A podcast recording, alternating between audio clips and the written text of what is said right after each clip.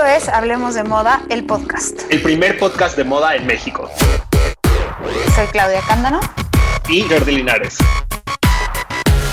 Hola, hoy es martes de Hablemos de Moda, el podcast. Soy Claudia Cándano. Y yo soy Jordi Linares. Y hoy tenemos un invitadazo que Clau va a presentar.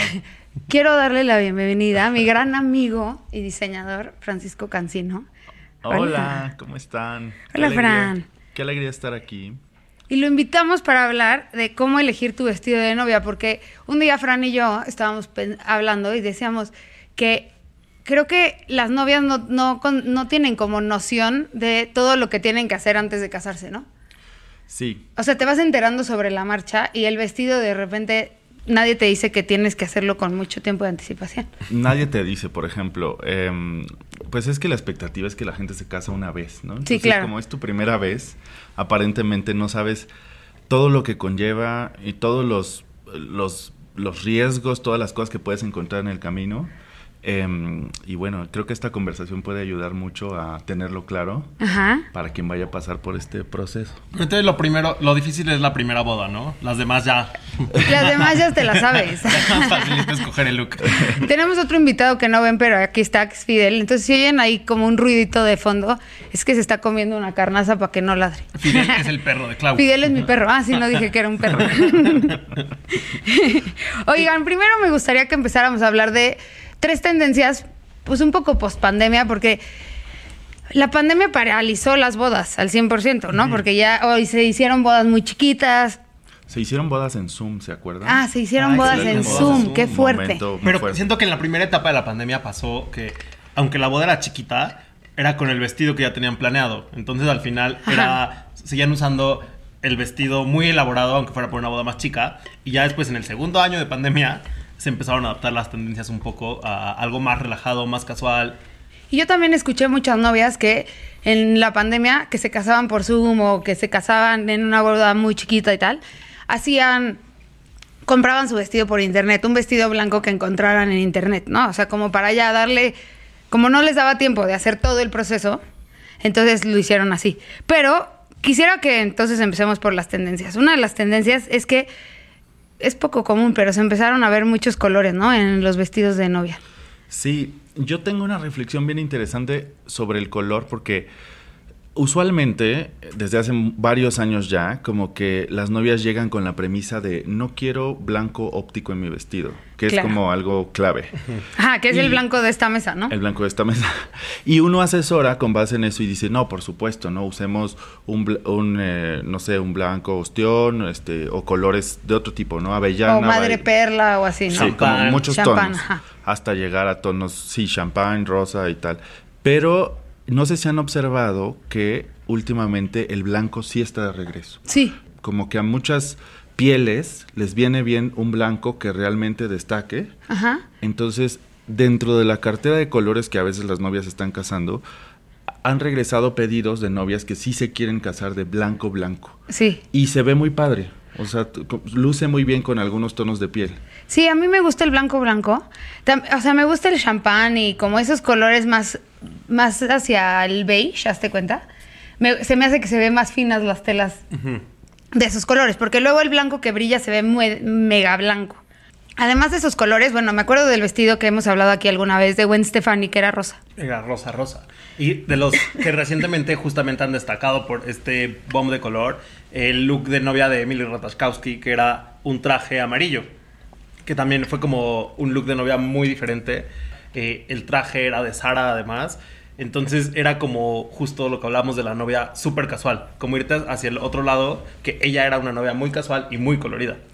Y luego Vera Wang empezó a hacer también vestidos, pero empezó a hacer vestidos negros, muchos vestidos negros para bodas, ¿no? Y han, rescatado también el, color icónico con el que se casaron los Beckham. También está, tiene como un comeback, que es como este violeta, como un violeta super pop, como muy de esa época también, como que lo encuentras en los colores de las orquídeas. Y de repente hay gente que se está animando a llegar al altar em, con estos colores súper explosivos, ¿no? Sí, yo creo que el los colores sí se empezaron, se llevan usando mucho tiempo, pero ahora es más efectivo el tema de quiero un vestido, o sea, un día Fran y yo estamos haciendo un vestido de novia y nos dijeron que, que se les había ocurrido que tal vez naranja. Y yo, y yo, y los dos, no, naranja no, pero Creo que sí, o sea, hoy en día como que puedes incursionar también en el color o también está de moda que uses dos looks en tu boda. En el fondo somos tradicionalistas de closet. Ah, sí. Entonces cuando, cuando vemos un vestido colorido es como de ¿cómo? Exacto. Eso no es de novia. Eso no es de novia. Exacto, pero no debería de importar. También algo que yo pienso es que la novia tiene que destacar en su boda. Y si te pones cualquier color, entonces la gente ya sabe que a las bodas no va vestida de blanco. O por lo menos tratan de no. Yo creo que ya aplica el de si, si, es una novia tan alternativa que está cambiando el color, yo creo que sí manda como un alert. Tendría que avisar. Nadie venga de, de, rojo, o de naranja o de verde, ¿no? De cualquier color que elija. O como ahorita en la boda de, de Jack que todas iban de blanco. Ajá. Entonces, ah, ahí había el blanco que yo digo, que ah, es como este blanco. El vestido de Dua Lipa, el que ella llevaba, era blanco blanco. O por ejemplo, la boda de Mika Garañaz, que es la favorita de Clau, se casó de rojo en medio del bosque. Entonces, ella resaltaba mucho un puntito rojo entre árboles. Amo que se haya casado de rojo, se me hace lo más cool. Si se fijan bien como que la pandemia lo que nos ha dado también es que en, en este regreso de que estamos volviendo a la vida, como que ya nos quedamos teniendo como más libertades, ¿no? O sea, como que de repente es como en este esta cosa que pasó como de volver a darle valor a la vida y sentido a muchas cosas.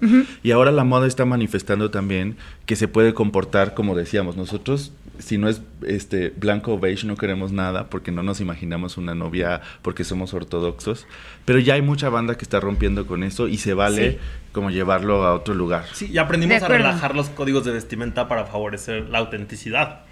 Y justo hablando de, favorecer la autenticidad, también hay muchas novias. Otra de las grandes tendencias es los vestidos cortos. Ah, eso sí no. Los ah, mini vestidos.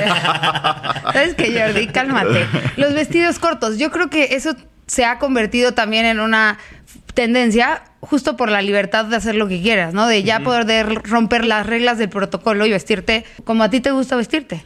A mí, a mí me cuesta un trabajo personalmente pero algo que tengo como muy intrincado en el pensamiento del diseñador de moda y el diseñador de moda de, cosas nupciales, de vestidos de novia, es que uno tiene que ser capaz de hacer el vestido que te pidan, ¿no? O sea, es como entre, con, muchas aplicaciones, con mucho bordado, súper ampón, o esto que me parece un reto que sería llevarlo a, a un nivel de, de, hacer un vestido corto y que te quede muy padre, está bueno también como, como reto sí está bueno como reto y también yo creo que depende de qué novia estás haciendo, ¿no? Porque si es una novia que lo que más le gustan son sus piernas, pues sí está chafa que le tapes las piernas, ¿no? O si es una novia que es medio rockerona, medio punk. Claro, está padrísimo. puede tener como, esa solución. Unas variantes padrísimas. No sé, eh, he visto este vestido chico, como corto, pero como con un amarre a la cintura que cae como cauda de. ah, como algo largo. Como algo largo atrás que luego se puede quitar para la fiesta. O vestidos, muy que, padre. vestidos que se ensamblan también, ¿no? Como que tienen dos momentos. Ajá. Justo esto que cuentas, sé que fue una tendencia muy fuerte de los 2010, ¿no? Sí, por ahí. Fue cuando, tuvieron su auge.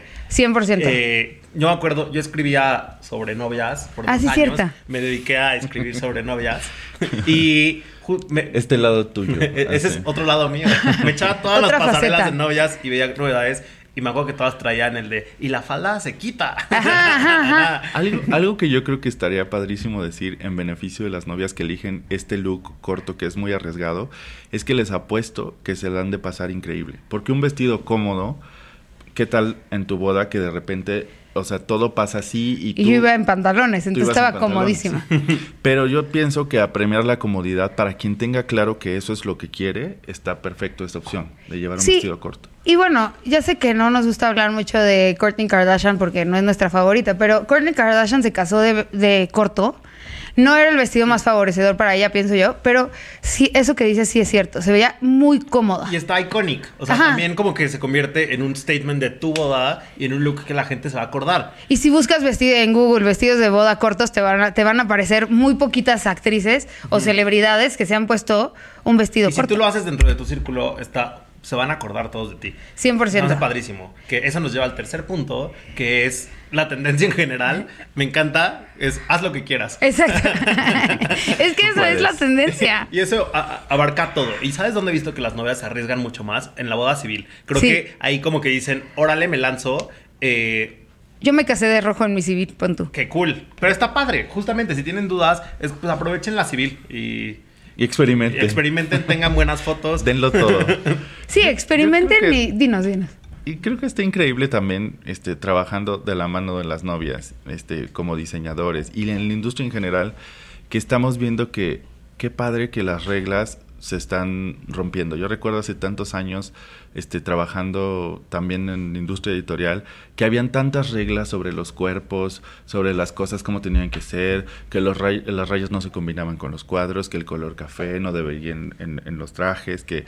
Y de repente estamos en una era donde hagan lo que quieran. Totalmente. roquenlo, siéntanse bien, este, definan qué es lo que quieren. Por ejemplo, esto que decíamos de me quiero sentir cómoda y llévenlo y roqueenlo y háganlo, o sea, como sin más. ¿no? Claro, que es, lo que siempre bromeamos como de todas esas reglas de cuerpo pera, no te pongas. Eh, sí, haz lo que quieras. ¿Y sabes qué pasa? Que también hay veces... O sea, sí hay una serie de cosas que visualmente te pueden ir mejor, ¿no? O sea, claro. y también hay que saber de repente cómo escuchar, pero en general no hay ya una regla. Estoy de acuerdo. Y lo que tienes que lograr en tu boda es verte como tú eres también. Porque luego ver las fotos hacia atrás de tu boda te puede hacer un clic así de, güey, ¿por qué me puse eso y no esto?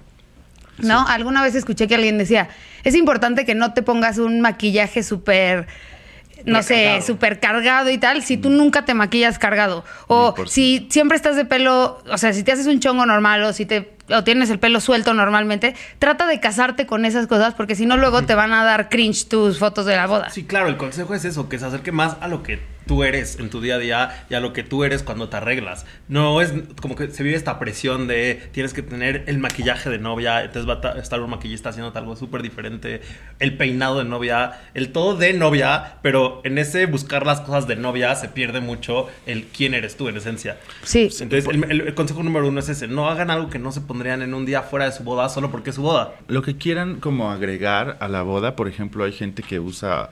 Eh, que se... Que pone un velo enfrente. No, no, no, me refería a como cosas, cuestiones estéticas, ¿no? Como las uñas, el tono de pelo, un nuevo corte, o sea, todo está bien si quieren implementarlo el día de la boda, pero no se hace... un día antes. Ajá, o sea, denle un aire, ¿no? Háganlo 20 días antes, un mes antes, ven cómo se ve, hay tiempo todavía de cambiar si no se adaptan para Exactamente. y ya lo llevan a cabo. No lo hagan de emergencia y eso incluye el TAN, ¿no? Que de repente ah, la gente, o sea, le gusta ese trip y está bien, solo que hay que todo dejarlo reposar para llegar al día del evento súper bien. Bueno, una de las cosas que yo tengo duda, Fran, es ¿en qué tienes que pensar para saber cuál es el vestido de novia para ti? Pues yo creo que hay que hacer un análisis este súper certero de lo que decíamos quién eres. Em, yo diría que la otra es, ¿qué quieres proyectar? Porque tenemos todos una personalidad que de repente puede ser, eh, no sé, mucho más eh, obscura, mucho más cálida, mucho, o sea, como que somos cambiantes también. Entonces, y la tercera cosa sería eh, pensar con claridad cuál es el mood también de la boda. Creo que eso influye mucho. Claro. Entonces, haces un combo de esas tres cosas y como que defines. El día de la boda quiero ser este personaje, esta parte de mí, o sea, no un personaje impostado. Este personaje mío. Este personaje mío quiero ser hoy, ¿no? Que es como, em, quiero verme muy natural, la boda es como súper campesina y eso apela a quien soy. Y a partir de ahí como que está súper en su lugar reconocer cómo vas a llegar con el diseñador a solicitar tu vestido. Ok. También tienes que pensar dónde te vas a casar, ¿no? Es indispensable, porque si te vas a casar en un lugar, no sé, en la playa, no es lo mismo que aquí, ¿no? En la Ciudad de México. estoy, he hecho como más de 100 novias en mi vida y mi mejor consejo es no se casen en la playa, por favor. que estoy de acuerdo contigo, ¿eh? Como que hay que tener bien centrada la idea del vestido de novia cuando va a ocurrir, porque les tengo una noticia, o sea, seis meses después viene otra temporada y otra temporada y, y entonces obviamente cambias. Todo lo que veas con tiempo después vas a decir, oh, tantito, ¿por qué lo hice? No sé qué. Entonces, Tendrías que casarte con un vestido ultra clásico para que eso no te pasara, ¿no? Pues, y ni siquiera creo. Ni siquiera creo, Ajá, porque también los clásicos se van reinventando, ¿no? Paulatinamente. Pero eso quiere decir que las novias tienen que estar muy bien informadas en el momento en el que toman la decisión de lo que se van a poner. para que después no, no salgan ahí con, con, arrepentimiento. Exacto. ¿Y cuánto tiempo antes tienes que buscar, o sea, tienes que empezar a planear tu vestido de novia? Les voy a dar un panorama chistoso, o sea, eh, entretenido porque es real. O sea, hay gente que te busca con, les juro, un año y medio antes. ¿Y eso está bien? Eso está súper mal. Ah, mal. ¿O no? o sea, no, digo, está bien cuando hay agendas muy complejas. Supongo que si te lo va a hacer Galeano, pues corre y, empieza de una vez, ¿no? Claro. En una agenda normal de un diseñador local, yo creo que está bien si, si avisas eh, con unos 10 meses de anticipación. ah, bueno, 10 meses de anticipación me parece razonable. Y de ahí para abajo es, no lo hagan este, por menos de 6 meses antes, porque ahí ya empieza a ser muy complicado.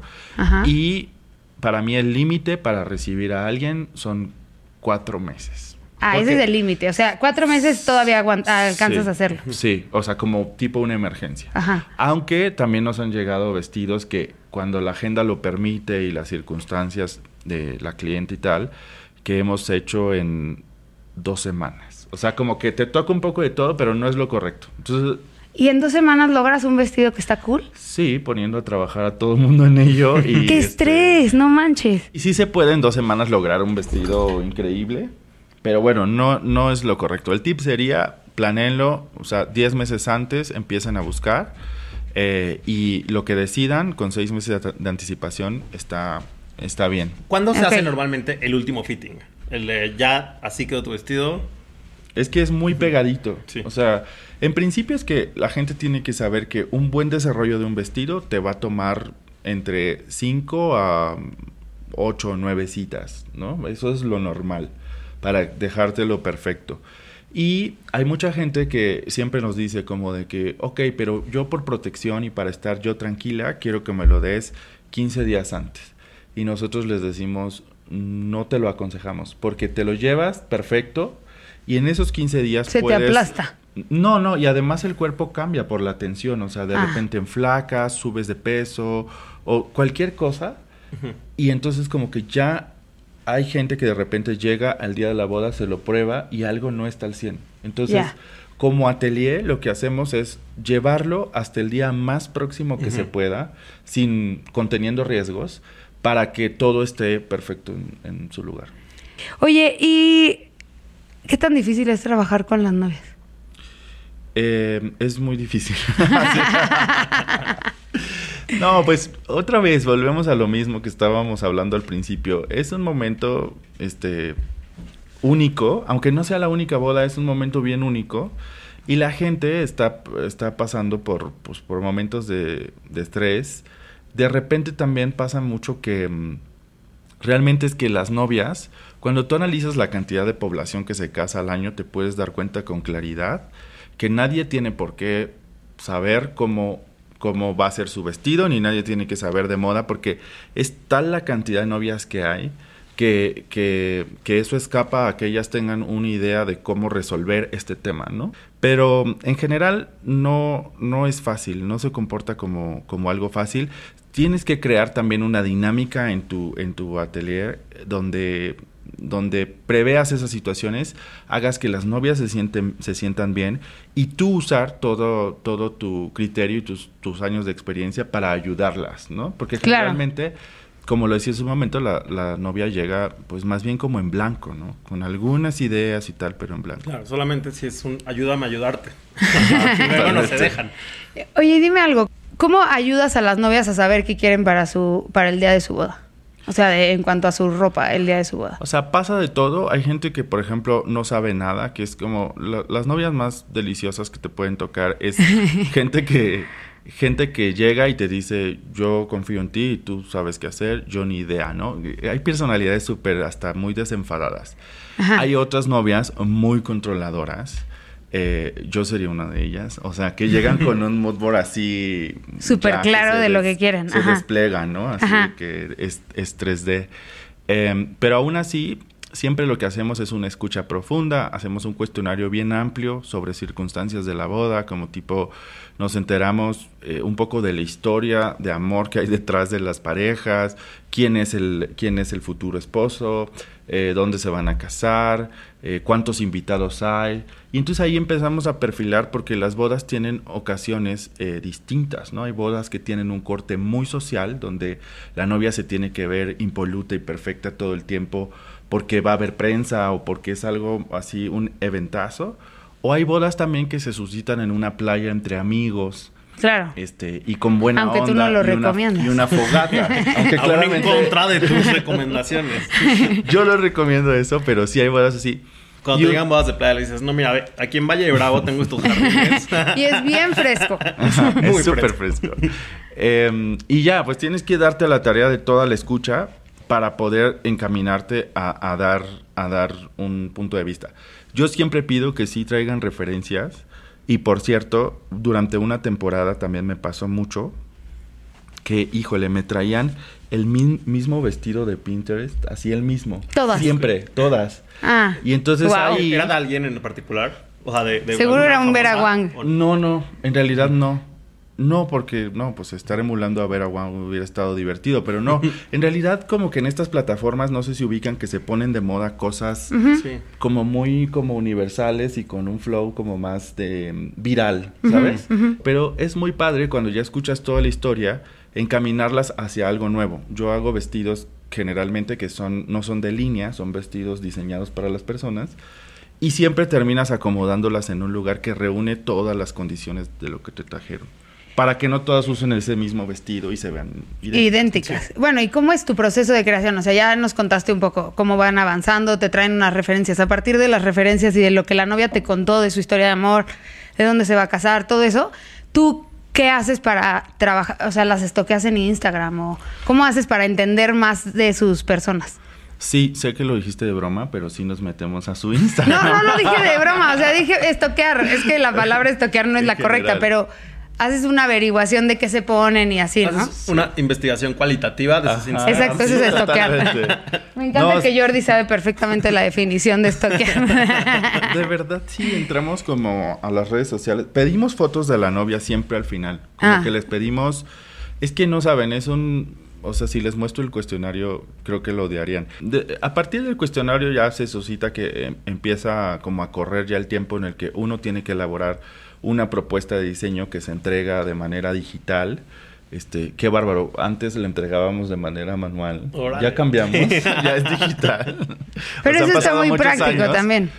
Se entrega y entonces ya la novia ve algunas opciones, se le recibe otra vez y se platica ya un poco más a profundidad este, de dudas que se tenga hasta que se elige un, un diseño.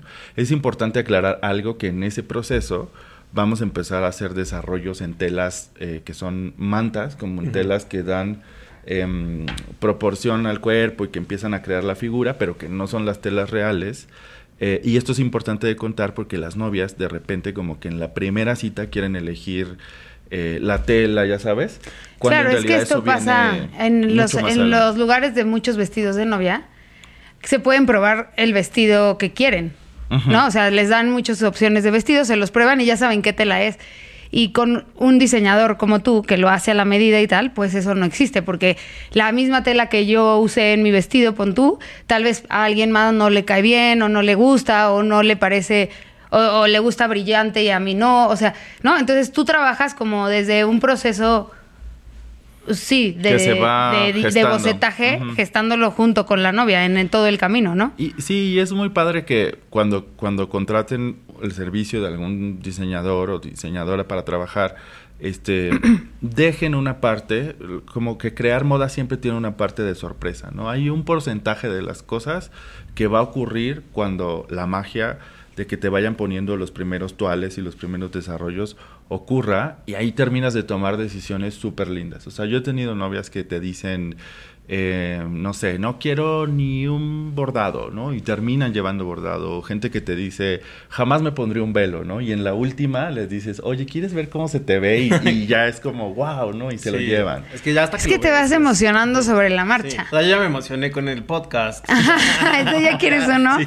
ya quiero uno. Oye, Fran, ¿qué tan, ¿qué tan bueno es que como novia vayas con toda tu banda a probarte tu vestido? No, pues no. O sea, en mi taller hay, hay reglas, ¿no? Así de que... No, generalmente dejamos que acompañe como alguien y lo Una que- persona. Una persona. Y lo que pedimos es que si va a haber un acompañante, preferentemente no, porque la novia está rodeada de cuatro, cinco, seis personas que somos el equipo que lo hacemos y está más que acompañada, ¿no? Pero bueno, si quieren llevar a alguien, que esa misma persona se comprometa a ir con ustedes del principio al final.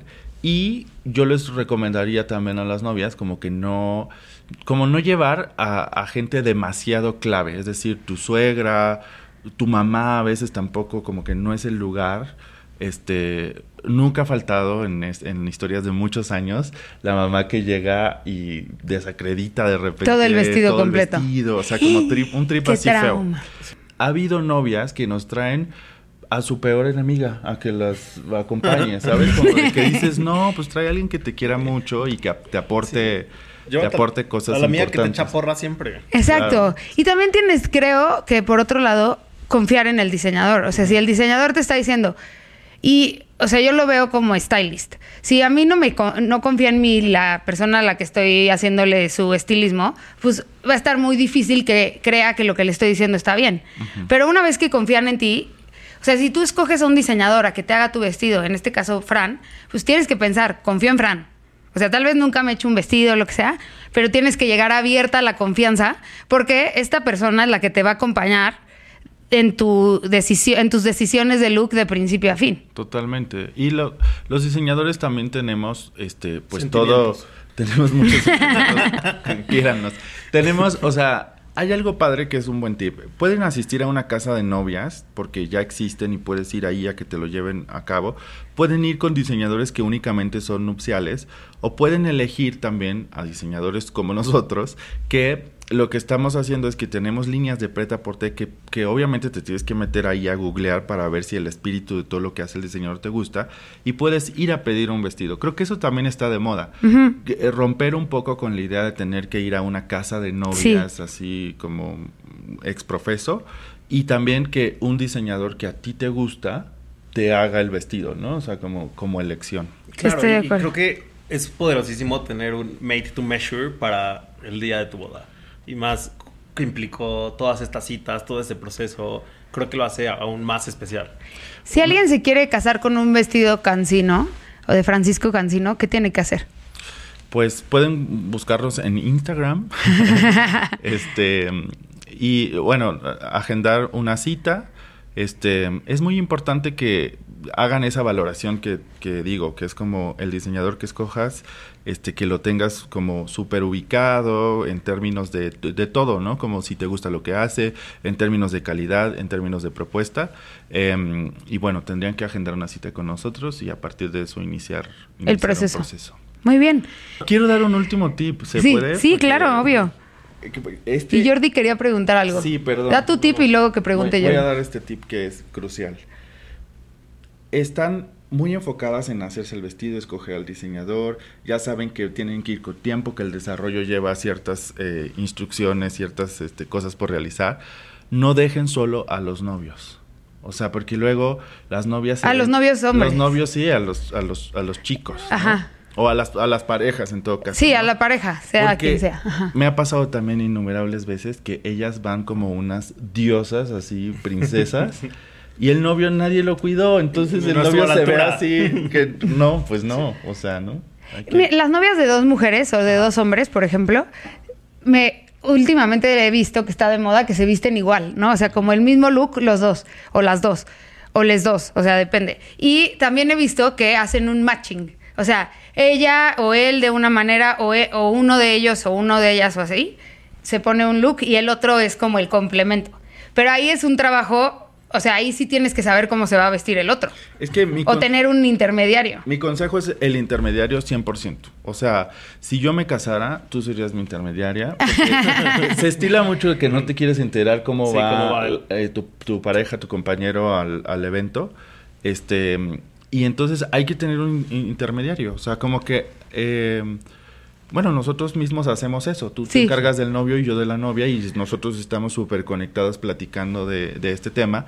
A mí me ha tocado veces en las que voy, em, les pregunto a las novias, oye, ¿cómo va el novio? No sé qué. Oye, no, no sé mucho. Y les digo, bueno, pásamelo, ¿no? Entonces me contactan a mí y yo empiezo a ver y, y les digo con franqueza, esto sí, esto no, esto no está a la altura, cámbiate los zapatos.